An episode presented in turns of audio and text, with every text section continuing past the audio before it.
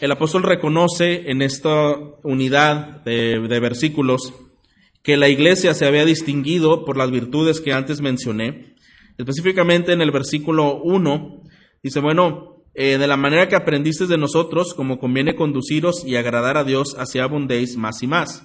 Lo que quiere decir es que los hermanos sí habían aprendido, sí habían tenido instrucción, sí tenían convicciones, sí tenían claro cuál era el panorama de una vida centrada que agrada a Dios. Y este andar cristiano es algo que, el apóstol Pablo dice, bueno, ustedes lo han aprendido y, vemos que ustedes lo están practicando en su vida, pero hay algo que dice el apóstol Pablo, rogamos que así abundéis más y más. Abundar más y más en lo que han aprendido, en ese enfoque de agradar a Dios. Es, los, receptores que son hermanos de, de Tesalónica. y entonces, algo importante que debemos mencionar en esta ah, mención que hace el apóstol Pablo, así abundéis más y más, hermanos, es que debemos reconocer que ninguno de nosotros pudiera decir, yo ya llegué a un momento eh, único en donde no puedo seguir avanzando, en donde no puedo mejorar, porque ya mi vida es, es perfecta. Realmente esta es una exhortación al crecimiento en la santidad. Los primeros versículos hasta el versículo 8 es un llamado a crecer en santidad. Y entonces vamos a, entender algo importante. La obediencia agrada a Dios. ¿Estamos de acuerdo, no? La obediencia agrada a Dios. La desobediencia desagrada a Dios. Y esto lo vamos a ver en toda la Biblia y podemos pensar en pasajes prácticos, en, en personajes claves en la Biblia. Recordamos, por ejemplo, Saúl, cuando el Señor había dado mandamientos y él desobedece. Bueno, ¿qué sucede? Inmediatamente hay una reacción de parte de Dios y hay una consecuencia por la desobediencia de Saúl. Desagradó a Dios. Cuando recordamos otros eh, personajes que fueron fieles y obedientes, quizá Abraham, ¿verdad? El Señor le pidió que saliera de su tierra y de su parentela. Él hace conforme a la palabra del Señor sin saber a dónde iba y no tenía más detalles de la de las instrucciones que Dios le estaba dando y simplemente por fe caminó hacia esa instrucción. Y esto agradó a Dios. Así que siempre, hermanos, nuestras decisiones van a ir en una de esas dos direcciones. O vamos a agradar a Dios o lo vamos a desagradar. Lo que el apóstol Pablo le dice a esta iglesia es, ustedes conocen cuál es la, la verdad, ustedes saben cuál es la voluntad de Dios, entonces, lo que yo encarezco es que en esta instrucción, que en esta verdad, que en este conocimiento y en esta práctica, ustedes abunden más y más. ¿Qué, el Señor tendrá que decirnos a nosotros como iglesia el día de hoy? Bueno, creo que en una similitud y quizá de manera más fuerte, también hemos recibido mucha instrucción. ¿No es así, hermanos? Hemos recibido mucha instrucción. Conocemos lo que agrada a Dios, conocemos lo que no agrada a Dios, pero sí hay una eh, constante llamada de atención, sí hay una constante invitación de parte de Dios y es que podamos crecer, que podamos abundar más y más en todo aquello que es virtud, en todo aquello que es excelencia y que trae a Dios la honra. Versículo 2 dice, porque ya sabéis qué instrucciones os dimos por el Señor Jesús. Y entonces entra a una a un terreno práctico algunas cosas importantes que tiene ah, que decir. Y versículo 3, léalo conmigo. Pues la voluntad de Dios es vuestra santificación, que os apartéis de fornicación. La santidad es una marca distintiva del creyente, es una marca distintiva del Hijo de Dios. Y esto lo vamos a ver en otros pasajes que nos apoyan en el mismo ah, Nuevo Testamento. Vamos a Tito capítulo 2 por un momento sin perder este pasaje. Tito capítulo 2, versículos 11 al 14.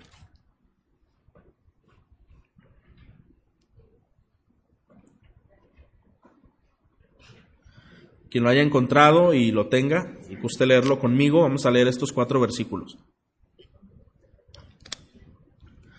Nos dice, porque la gracia de Dios se ha manifestado para salvación a todos los hombres, enseñándonos que renunciando a la impiedad y a los deseos mundanos, vivamos en este siglo sobria, justa y piadosamente, aguardando la esperanza bienaventurada y la manifestación gloriosa de nuestro gran Dios y Salvador Jesucristo, quien se dio a sí mismo por nosotros para redimirnos de toda iniquidad y purificar para sí un pueblo propio celoso de buenas obras. Entonces, ah, para purificar para sí un pueblo propio celoso y de buenas obras. Es la santidad una marca del creyente, un deseo de Dios en la vida del creyente. Primera de Pedro capítulo 2, versículo 9. Si lo tiene puede leerlo conmigo. Dice, mas vosotros sois linaje escogido, real sacerdocio, nación santa, pueblo adquirido por Dios, para que anunciéis las virtudes de aquel que os llamó de las tinieblas a su luz admirable. Por lo tanto, hermano, un creyente que está en un proceso de madurez entiende la importancia de este asunto. Además, es cierto que un creyente que está siendo transformado puede ver la santidad como una belleza suprema. Es decir, cuando vamos a estos textos, como en Tesalonicenses que leímos hace un momento, vemos que el apóstol está exhortando algo a la iglesia y dice, mira, el propósito de Dios, el llamamiento de Dios, la voluntad de Dios es vuestra santificación. Y eso lo entendemos, que, que como creyentes, bueno, el Señor quiere hacer una distinción de su pueblo a el resto de las personas en este mundo. Desde el principio ese fue su plan y eso fue así también en el Antiguo Testamento. Eh, sin ir ahí, pero en Éxodo 19.6, igualmente es algo que, que ah, se menciona, que el pueblo de Dios tendría que ser único en obras, tendría que ser único en, en, en, esfuerzo, en santidad y en apartarse del mal. Entonces podemos entender que la voluntad de Dios ha sido, desde la eternidad, tener un pueblo que sea separado del resto de las naciones. Y hoy la iglesia, hermanos, somos ese pueblo llamado por Dios. Por lo tanto, la santidad es una marca distintiva. Y, y como creyentes que estamos en un proceso de madurez, entendemos que esto tiene que ser una parte central en nosotros. Nos da unas ah, maneras prácticas. El apóstol Pablo menciona de una manera amable anteriormente eh, este llamado a la santificación. Es lo que nos dice en el versículo 2, porque ya sabéis qué instrucción os dimos por el Señor Jesús. Y entonces en el versículo 4 dice que cada uno de vosotros sepa tener su propia esposa en santidad y honor, no en pasión de concupiscencia, como los gentiles que no conocen a Dios. Esta voluntad de Dios, vuestra santificación, es una virtud en que debemos seguir creciendo. Nunca debemos pensar, como dije hace un momento, que ya estamos bien, ah, que no necesitamos más. Cuando alguno de nosotros puede llegar a pensar de esta forma, pudiera llegar a pensar así, no sería más que una autojustificación para pensar que nuestro mundo está bien, nuestro entorno está bien y el de todos los demás está mal. Y entonces esta sería una licencia para señalar, para juzgar y para eh, ignorar las, las señales eh, que Dios está enviándonos de cosas personales que debemos de ocuparnos. Pero precisamente, hermanos, la madurez, el crecimiento y la santidad van ligadas a la humildad. Todo lo que es crecer, lo que es madurar, y lo que es poder caminar en esa vida de santidad es ligado a la humildad. Un creyente que, se ensoberbece y cree que es más justo y más santo que otros, lo más probable que viene como consecuencia es una caída, porque la Biblia lo enseña, ¿verdad? Antes de la caída está la soberbia. Y hay muchos textos que nos enseñan que el que crea estar firme, mire que no caiga. Y por esa razón, hermanos, debemos recibir una palabra como esta con mucha humildad y no pensar que, quizá esto, esto no es para mí, ¿verdad? Esto quizá lo ocupan otras personas. A mí me gusta quizá que me hablen más de, de, profecía y que me hablen más de una teología minuciosa, ¿verdad? Para poder aprender más. Bueno, eso tiene su lugar. Pero la palabra de Dios, además de que es una gran, eh, es, es, una gran eh, oportunidad de aprender eh, la gloria y las maravillas que Dios es, también, hermanos, es práctico. Lo que el Señor nos enseña es práctico. ¿Cómo eso sirve en mi vida diaria? ¿Cómo eso me puede cambiar? ¿Cómo eso me puede ayudar en mi andar para agradar a Dios? Y este texto nos está enseñando que debemos recibir con humildad estas palabras. No pensar que no es para nosotros, no creer eh, que esto no aplica a, nuestro tiempo, a nuestra vida. Nosotros podemos ver en las iglesias eh, que Pablo ministró, había iglesias con fuertes problemas de moralidad y había iglesias con fuertes problemas en una práctica desordenada en muchas áreas. bueno, a los tesalonicenses no parece señalar, señalárseles por algún asunto específico y por eso es que el apóstol Pablo dice, pero en esto deben crecer más y más, en esto deben abundar más y más. Y la palabra de Dios lo dice, hermanos, el que es santo, santifíquese más. ¿No es así? Entonces, bueno, el Señor llama a cada uno de nosotros desde nuestra condición, desde nuestra realidad, desde nuestras batallas, desde la realidad del corazón que Dios conoce. Y el Señor está llamándole a usted, el Señor está llamándome a mí en este asunto y nos dice una sola cosa, la voluntad de Dios es vuestra santificación, que os apartéis, ¿verdad? De lo impuro, de lo inmundo, y en este caso específicamente dice que os apartéis de fornicación. En cada texto de, las escrituras que el apóstol Pablo enseña, está dando un contraste de cómo viven los gentiles que no conocen a Dios a cómo viven aquellos que han encontrado en el Señor eh, la, razón de su, de su vida, que han, que han, encontrado la salvación. ¿Y, ¿Y qué dice acerca de los gentiles que no conocen a Dios? Bueno, que viven conforme a sus concupiscencias, conforme a sus deseos, conforme a sus pensamientos, conforme a la vanidad de su mente. Pero el creyente no puede vivir de la misma manera. ¿Estamos de acuerdo, hermano? El creyente o los creyentes hemos sido llamados para representar al Señor con una vida totalmente distinta eh, que puede notarse en nuestra eh, forma de vivir cada día. y hablando de cosas prácticas, leímos el versículo 4 que habla que cada uno sepa atener a su propia esposa en santidad y honor. Bueno, algo interesante eh, que nos habla aquí, primero en apartarnos, esta declaración aclara cuál es la condición normal del ser humano, vive colapsado en, en inmoralidad y apartarse es no participar de esa influencia cultural en la que nuestro, en nuestros días vivimos. Ese apartarnos, hermanos, no, no solo tiene que ver con, con, con, actos sexuales, más bien tiene que ver con la influencia de todo ello. Debemos reconocer que la cultura que nos eh, propaga eh, tiene muchas formas de, de estar eh, incitando o llamando a no tener una vida cuidada que agrada al Señor. Pablo exhorta entonces que debemos distinguirnos del resto de las personas, no como los gentiles que andan en la vanidad de su mente. Y es por esa razón, hermanos, que un creyente ah, que, profesa a Cristo siempre tendrá una credibilidad del Dios Santo a través, como dice el apóstol Pablo también, que nosotros somos cartas abiertas. Y es por eso, hermanos, que el área sexual siempre es un punto de ataque para dar credibilidad a la obra de Dios. Esto Satanás lo sabe muy bien. Y de alguna manera, por eso el mismo apóstol Pablo vio necesario en algún momento defender su postura delante de Dios. Porque si bien es cierto que, que, como hijos de Dios, si nuestra vida no va en conformidad o, o nuestra reputación no va en conformidad esto va a ser una, un estorbo para escuchar la palabra de Dios. ¿No es así, hermanos? Llega a convertirse en un estorbo y esto Satanás lo sabe. Y es una realidad que no debemos de ignorar. Eh, Satanás desearía ver a sus hijos caer, presentarlos caídos de alguna manera para estorbar la fe de algunos delante del Señor. Él se deleitaría, él desearía que las cosas fueran así. Pero hermanos, eh, debemos recordar que es el Señor quien conoce nuestras vidas. Cuando en el versículo 4 nuevamente cada uno sepa tener su propia esposa, en el original no dice su propia esposa, dice su propio vaso. Y algunos teólogos difieren entre lo que esto quiere decir, ya que su propio vaso para algunos se refiere a su propio cuerpo, como la Biblia dice que somos nuestro cuerpo es templo, ¿verdad?, del Espíritu Santo. Entonces tiene que ver, pero esta misma palabra podría usarse en dos, en estas dos referencias.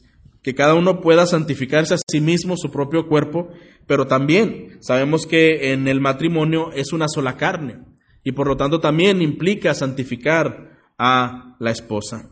De esta manera, entonces, la voluntad de Dios es que yo me santifique, que usted se santifique y que podamos santificar a nuestra pareja. En el versículo 5, no en pasión de concupiscencia, y otra vez viene esta palabra como los gentiles que no conocen a Dios. ¿Cuál es la razón por la que estos gentiles vivían en concupiscencias y en desenfreno y en desorden? Era simple, hermanos, no conocían a Dios. No conocían a Dios. Y es lo que Pablo nuevamente está enseñando. Ustedes han escuchado la instrucción, ustedes conocen cuál es la voluntad de Dios, ustedes no ignoran cuál es la realidad que Dios desea, pero entonces deben crecer, deben abundar más y más, no como los gentiles que no conocen a Dios. Y ahora viene algo, un aspecto importante en el versículo 6, que ninguno agravie ni engañe en nada a su hermano, porque el Señor es vengador de todo esto, como ya os hemos dicho y testificado. Una versión, otra versión dice que nadie defraude a su hermano. Esas palabras dicen nadie agravie y nadie engañe. Ahora, es interesante ver este versículo en el contexto de lo que estamos viendo. Estamos hablando de la santificación, estamos hablando de apartarse de fornicación, estamos hablando de eh, tener una postura correcta delante de Dios. Y ahora viene que nadie engañe ni agravie en nada a su hermano. Sigue hablando del mismo tema. Y quisiera mencionar que hay varias formas de cómo una persona puede engañar o defraudar a otra en este tema de la sexualidad. Primero, el difamar acerca de la reputación de una persona, ese engaño trae una severa sentencia, porque mire, yo quiero que vea usted en el versículo 6, eh, dice, ninguno agrave ni engañe nada en su hermano, y, y lea conmigo el siguiente verso, hermanos, porque el Señor es vengador de todo esto. Lo, lo que el Señor sí está diciendo es algo importante en esta palabra. Mira, ten cuidado con lo que dices, ten cuidado con lo que haces y ten cuidado cómo lo haces, porque más allá de lo que pueda pasar, recuerda que el Señor es vengador. Y esto yo creo que nos debe llenar de temor, hermanos, el, pensar tan solo esta palabra. Hay varias maneras en que una persona puede defraudar. Una de ellas, como acabo de mencionar, es afectar la reputación de una persona con un engaño y esto trae una severa sentencia. El Señor es vengador. Es una advertencia muy severa. Pero ¿cuál es otra manera de defraudar? Bueno, el defraudar, recuerda hermanos, es prometer algo que al final no está dispuesto a cumplir. Prometer algo que no está dispuesto a cumplir. Eso es lo mismo que engañar, ¿verdad? Y, en nuestros tiempos pensamos mucho en el engaño cuando pensamos en, la, en la materia eh, de la mercadotecnia, que a veces ponen algún precio y, con letras chiquititas eh, es otro precio o no iba el IVA incluido, o algo al final al pagar no era la cantidad exacta que se veía en un anuncio grande y llamativo, ¿verdad? Entonces, es de alguna manera sutil de poder jugar con eh, el ánimo de una persona, con la ilusión de una persona, pero al final cuando va a pagar, pero al final cuando va a adquirir, la realidad es otra distinta a la que había creído. Eso es defraudar, eso es engañar, de alguna forma. Y lo dije en un, en un ejemplo simple, pero ¿cuántas maneras no existen de engañar? ¿Cuántas maneras no existen de defraudar? Y yo quisiera mencionarle dos más, que personas lo han comentado, lo han escrito en libros, ayudando a creyentes a entender en esta área de cómo una persona puede defraudar. Y una de ellas es dirigida hacia las mujeres o hacia las hermanas. Un autor dice, una mujer con la manera en cómo viste, puede estar comunicando una idea a los varones que en su corazón no estaría dispuesta a cumplir. Es decir, la manera de vestir puede ser provocativa, puede ser eh, insinuante de alguna manera, y entonces puede despertar lo que es pensamientos incorrectos en, en los varones, y finalmente no estaría dispuesta a hacer algo más, simplemente fue un deseo de vestir de esa manera y poder llamar la atención. Eso es defraudar. Eh, hay un autor que dice, bueno, esto es precisamente como una hermana puede defraudar a sus hermanos en la fe. Y yo creo, hermanos, que en este tema, que el Señor nos dé, como dije hace un momento, humildad y nos dé convicción. Porque alguna persona pudiera decir, bueno, pues cada quien si pensó o no pensó, yo no estoy haciendo nada malo, pero otra vez, ¿qué tanto amas a tu hermano? ¿verdad? ¿Qué tanto estarías dispuesto a, tener precaución por tu hermano. Que el Señor nos enseñe en esta área. Otra manera de defraudar. Se dice que también puede ser a través de las palabras, del trato, eh, y esto va dirigido a varones y específicamente o más especialmente a varones solteros, que quizá con el trato, también con algunas atenciones, pudiera estar dando una idea de estar cortejando a una mujer cuando en realidad no tiene una intención de llegar más allá que solamente una amistad. Ninguno engañe ni defraude en nada a su hermano, porque el Señor es vengador de todo esto. y sería importante, hermanos, eh, constantemente revisar nuestras vidas, que estén muy lejos de defraudar de alguna o de otra manera a cualquier persona. No solo en esta área, obviamente este versículo se encuentra en este contexto, ¿verdad? Pero en cualquier área el Señor nos libre de engañar o de defraudar a otras personas. Versículo 7 refuerza nuevamente este llamado, pues no nos ha llamado Dios a inmundicia, sino a santificación. Vuelve nuevamente este texto a recordar. Recuerda que tu llamado no es a inmundicia, recuerda que no puedes eh, ser ligero en las cosas. El llamado es específico y el llamado es único, es la santificación. Lea conmigo versículo 8. Así que el que desecha esto, no desecha a hombre, sino a Dios que también nos dio su Espíritu Santo. Una particularidad de esta carta es que el apóstol Pablo ya había hablado de la santificación a, este, a esta iglesia, pero cuando les habló, les habló en un tono suave, pacífico, en un tono ah, alentativo de, de poder ver positivamente la santidad. Pero en este pasaje que acabamos de leer, él ya lo hace con un tono distinto y como dije hace un momento, no porque hubiera un problema en la iglesia, sino porque el apóstol Pablo estaba animando a la iglesia a crecer en este aspecto de santidad. Y él dice, mira, ya hemos hablado este tema de una manera muy, eh, muy suave, de una manera eh, muy conversacional, pero ahora te quiero añadir a esta conversación una advertencia. Y dice eh, que si tú desechas esta enseñanza, que si tú desechas este, este consejo, entonces eh, vas a tener un problema con Dios. No estás desechando a un hombre, estás desechando a Dios. hermano, ¿con qué convicción debe nuestro corazón escuchar las verdades de la palabra de Dios? en el versículo 8 que, que leímos, dice, porque Dios también nos dio su Espíritu Santo. Lo que ahí quiere decir es, eh, que un creyente cuando ignora es porque quiere ir completamente en contra de Dios, porque un creyente tiene la posibilidad de mantenerse en virtud delante de Dios por el Espíritu Santo.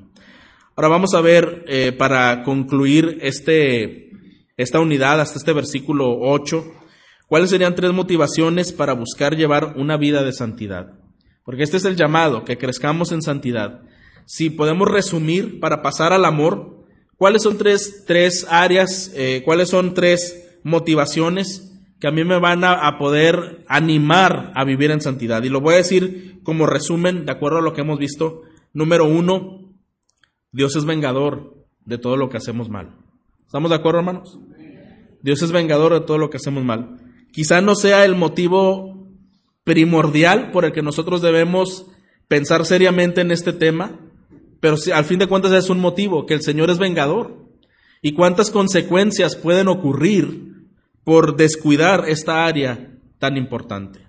Entonces, si hay algo que nos puede mantener a tener cuidado de nuestras relaciones, de nuestras conversaciones, de nuestros pensamientos y de todos nuestros actos, es recordar que Dios es vengador de lo que hacemos mal.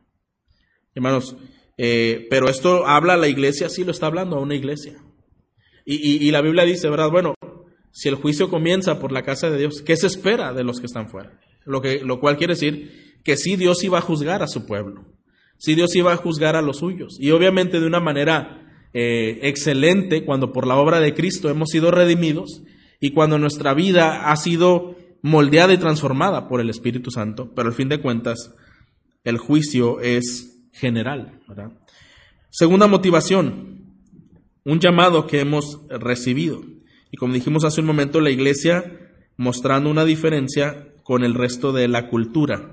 Este ha sido un llamado, versículo 7, pues no nos ha llamado Dios a inmundicia, sino a santificación. Un llamado es una invitación, un, un, motivo por el cual el Señor nos ha establecido, nos ha rescatado, nos ha instituido como iglesia, pues es precisamente mostrar esta gran diferencia. Cada día podemos pensar en estas motivaciones. El Señor es vengador, Él me ha llamado a un, a, un asunto importante. Y número tres, Dios me ha dado su Espíritu Santo, que es lo que dice en el versículo 8. No desprecia a Dios, quien también nos dio su Espíritu Santo. El dominio propio es un fruto del Espíritu Santo y este es un freno a cualquier pasión de la carne.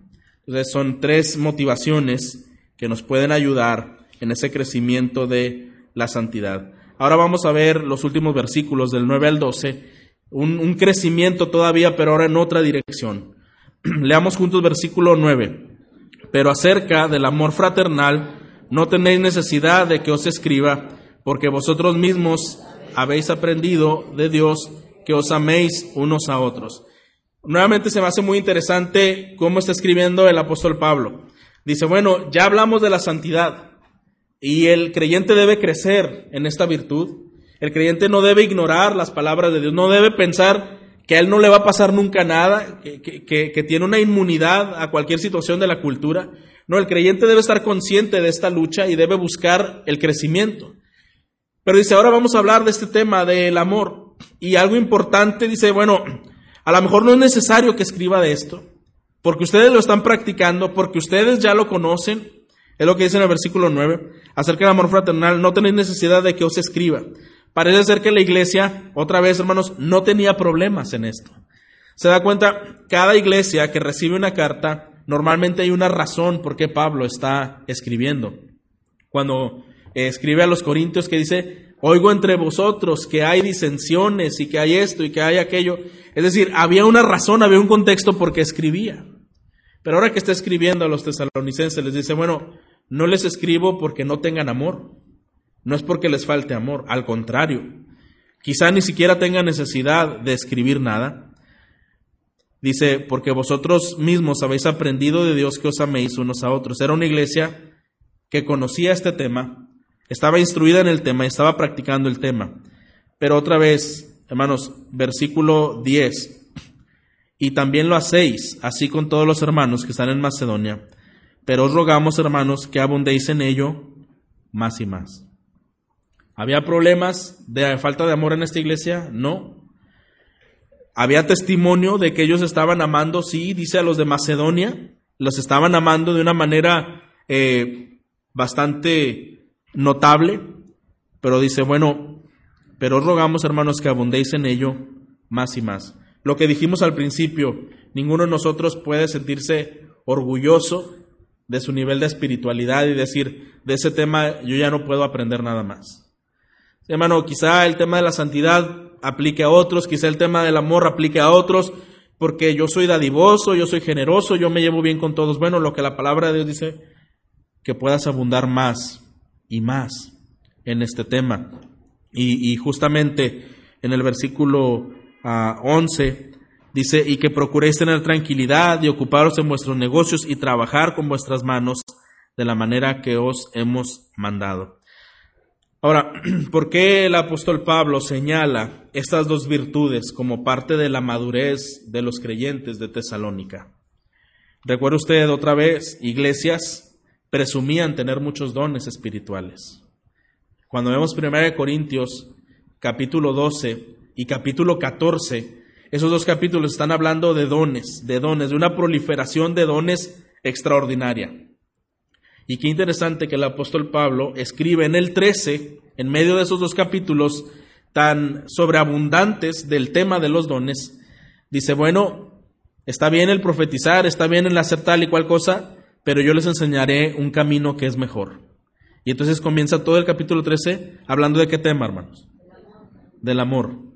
¿Y cómo comienza ese tema? Haciendo algunas, eh, algunos ejemplos pues que son bastante paradójicos. Y dice, si yo hablara en lenguas humanas y angélicas, es decir, cualquier tipo de idioma, tanto conocido como desconocido, tanto celestial como terrenal, pero no tengo amor, ¿qué dice?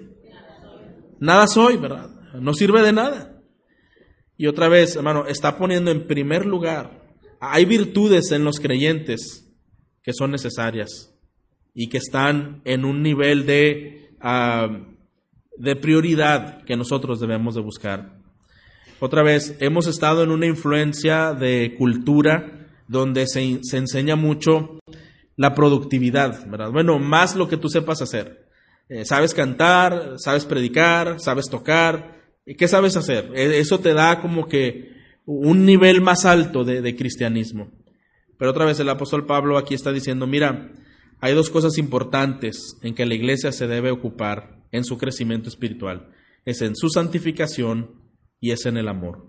Puede tener muchos dones, muchas habilidades, muchas destrezas, pero si ahí no hay amor, de nada sirve. Dice, y pudiera conocer la ciencia y el misterio y todo, y si no tengo amor, voy a ser como un metal que resuena, ¿verdad? Un, tímbalo que, que, retiñe y no hace nada más. Es puro ruido sin fondo, ¿verdad? Sin contenido. Y hermanos, esto es lo que la palabra de Dios tiene para nosotros el día de hoy, que podamos crecer en amor más allá que en otras virtudes que Dios también nos ha dado. No debemos creer que otras virtudes, por el hecho de ser más visuales son más importantes. La virtud del amor puede, eh, podemos practicarla por una razón eh, esencial, que es que el Señor ya depositó en nosotros todo el amor, porque cuando Él fue a la cruz, Él murió por nosotros, Él nos amó, y entonces en nuestro corazón Él puso un depósito muy grande de amor. Si hay alguien que puede mostrar el amor, es un creyente por encima de alguien que no es creyente. ¿Y qué pasa cuando un creyente dice, yo batallo en esa área? Yo no siento mucho esa compasión por otros, esa ternura por otros, no me interesan mucho los, los aspectos de otra persona. Bueno, yo creo que eso puede ser algo bastante preocupante. Y de alguna manera, otra vez, hermanos, el pecado afecta y opaca las virtudes que el Señor ha depositado en nosotros. Porque una, una mente absorbida por el egoísmo y qué me falta, qué quiero, qué necesito, y dejar de pensar en los demás, esto va a opacar esa eh, esencia de amor que el Señor ha depositado en nuestro corazón. Tendríamos que nuevamente ir a la palabra de Dios y recordar quiénes somos y por qué estamos aquí. Somos pecadores que el Señor nos ha llamado, nos ha rescatado de en medio de un colapso social y nos ha reunido como un pueblo único, pueblo propio, celoso y de buenas obras, y nos ha justificado no porque seamos perfectos, sino que todos nuestros pecados fueron sepultados en lo más profundo del mar, y el Señor nos ha dado una vida nueva. Y bajo esa vida nueva que nos ha amado, ahora nosotros podemos amarnos unos a otros. Y es entonces donde el apóstol dice, debemos crecer en ese amor.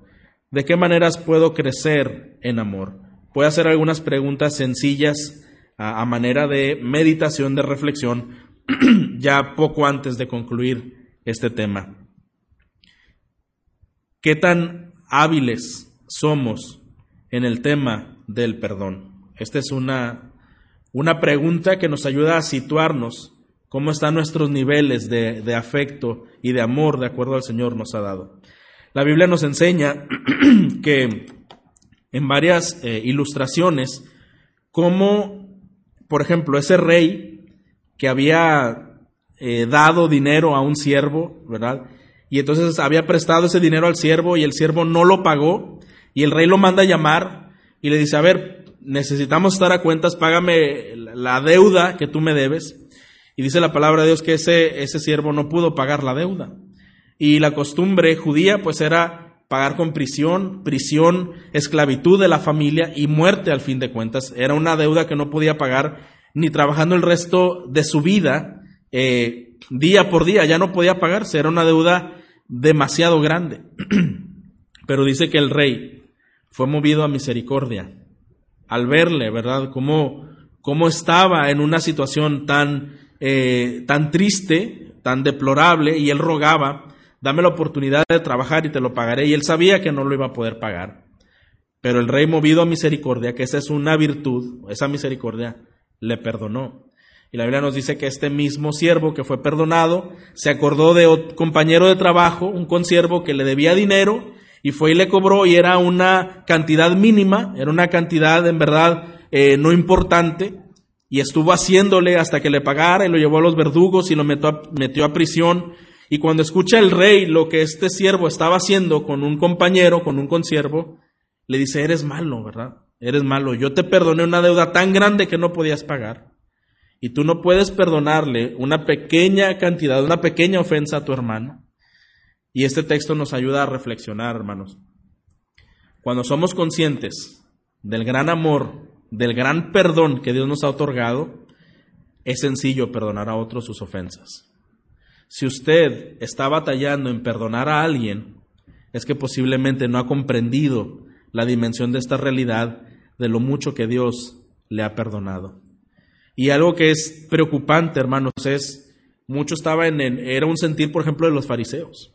Ellos pensaban que siempre estaban bien, que siempre estaban bien, que no había nada en ellos de qué, de sentirse, que, que podían ser librados eh, de parte de la gracia de Dios.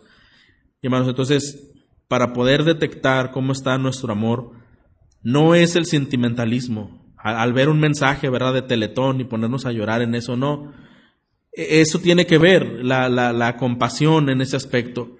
Pero más allá, hermano, es qué tanto hay una disposición de perdonar al que te ha ofendido. Eso es importante. Otra razón es sí, como lo que acabo de mencionar, pero no en manera irónica. Cómo, nuestra, cómo tenemos sensibilidad a las dolencias de otras personas. ¿Qué, ¿Qué, tan sensibles somos a las dolencias de otras personas y no que queda allí, ¿verdad? Como que pues sí, sí siento un poco de, uh, de preocupación y de carga por lo que veo en, en una persona necesitada. Por otra de la Biblia dice, bueno, ¿de qué sirve una persona que le diga, tápate, cúbrete, come algo, ¿verdad? Porque no has comido y porque tienes frío, si tú no lo vas a proveer. Una manera en que demuestra, se demuestra el amor también es cómo participo en las necesidades de otro. No, no solo el, el dolor que puedo experimentar, pero cómo participo a poder subsanar, a poder ayudar a esa necesidad. Y por supuesto, hermanos, una manera más grande de demostrar el amor es qué tanto usted puede sacrificarse por otra persona. ¿Qué tanto usted puede sacrificarse por otra persona? Y aquí vamos a, a, a un terreno simple. Usted, usted y yo podemos decir, bueno, yo me sacrifico por las personas que están cerca de mí. Y amor puede decir, yo me sacrifico por los hijos, porque trabajo y hago todos los días y me sacrifico por mi esposa, porque todos los días, pero hermano, el sacrificio no nada más proveer, tiene que ver, ¿verdad? Obviamente con ello. Pero el sacrificio es hasta dónde usted podría renunciar a usted mismo en muchas áreas por el bien de los que usted ama. ¿Hasta qué punto tendríamos a veces que renunciar a nuestros derechos, a nuestra imagen, a nuestros deseos, a nuestras comodidades, por el bien de las personas que amamos. Estas son algunas cuestiones a considerar eh, si estamos creciendo en amor. Crecimiento en santidad, crecimiento en amor. Y en el versículo 11 y 12, para concluir, dice, y que procuréis tener tranquilidad y ocuparos en vuestros negocios y trabajar con vuestras manos de la manera que os hemos mandado, a fin de que conduzcáis honradamente para con los de afuera y no tengáis necesidad de nada. Una última eh, exhortación que el apóstol da es, finalmente, todos tus asuntos, dirígelos de una manera correcta y dice, trabaja, haz lo que tienes que hacer de tal manera que no tengas necesidad de nada y que de los de afuera no tengan que decir de ti que no trabajas, que no amas, que no eres un verdadero creyente. ¿verdad? Finalmente, hermanos, hemos sido llamados, como dice la palabra de Dios, a ser eh, luz del mundo, ¿verdad? Y sal de la tierra. Y una manera en que podemos lograr esta encomienda que el Señor ha puesto en nuestras manos es crecer en santidad y crecer en amor. Que el Señor nos ayude a desarrollar estas virtudes, abundando, hermanos, más y más.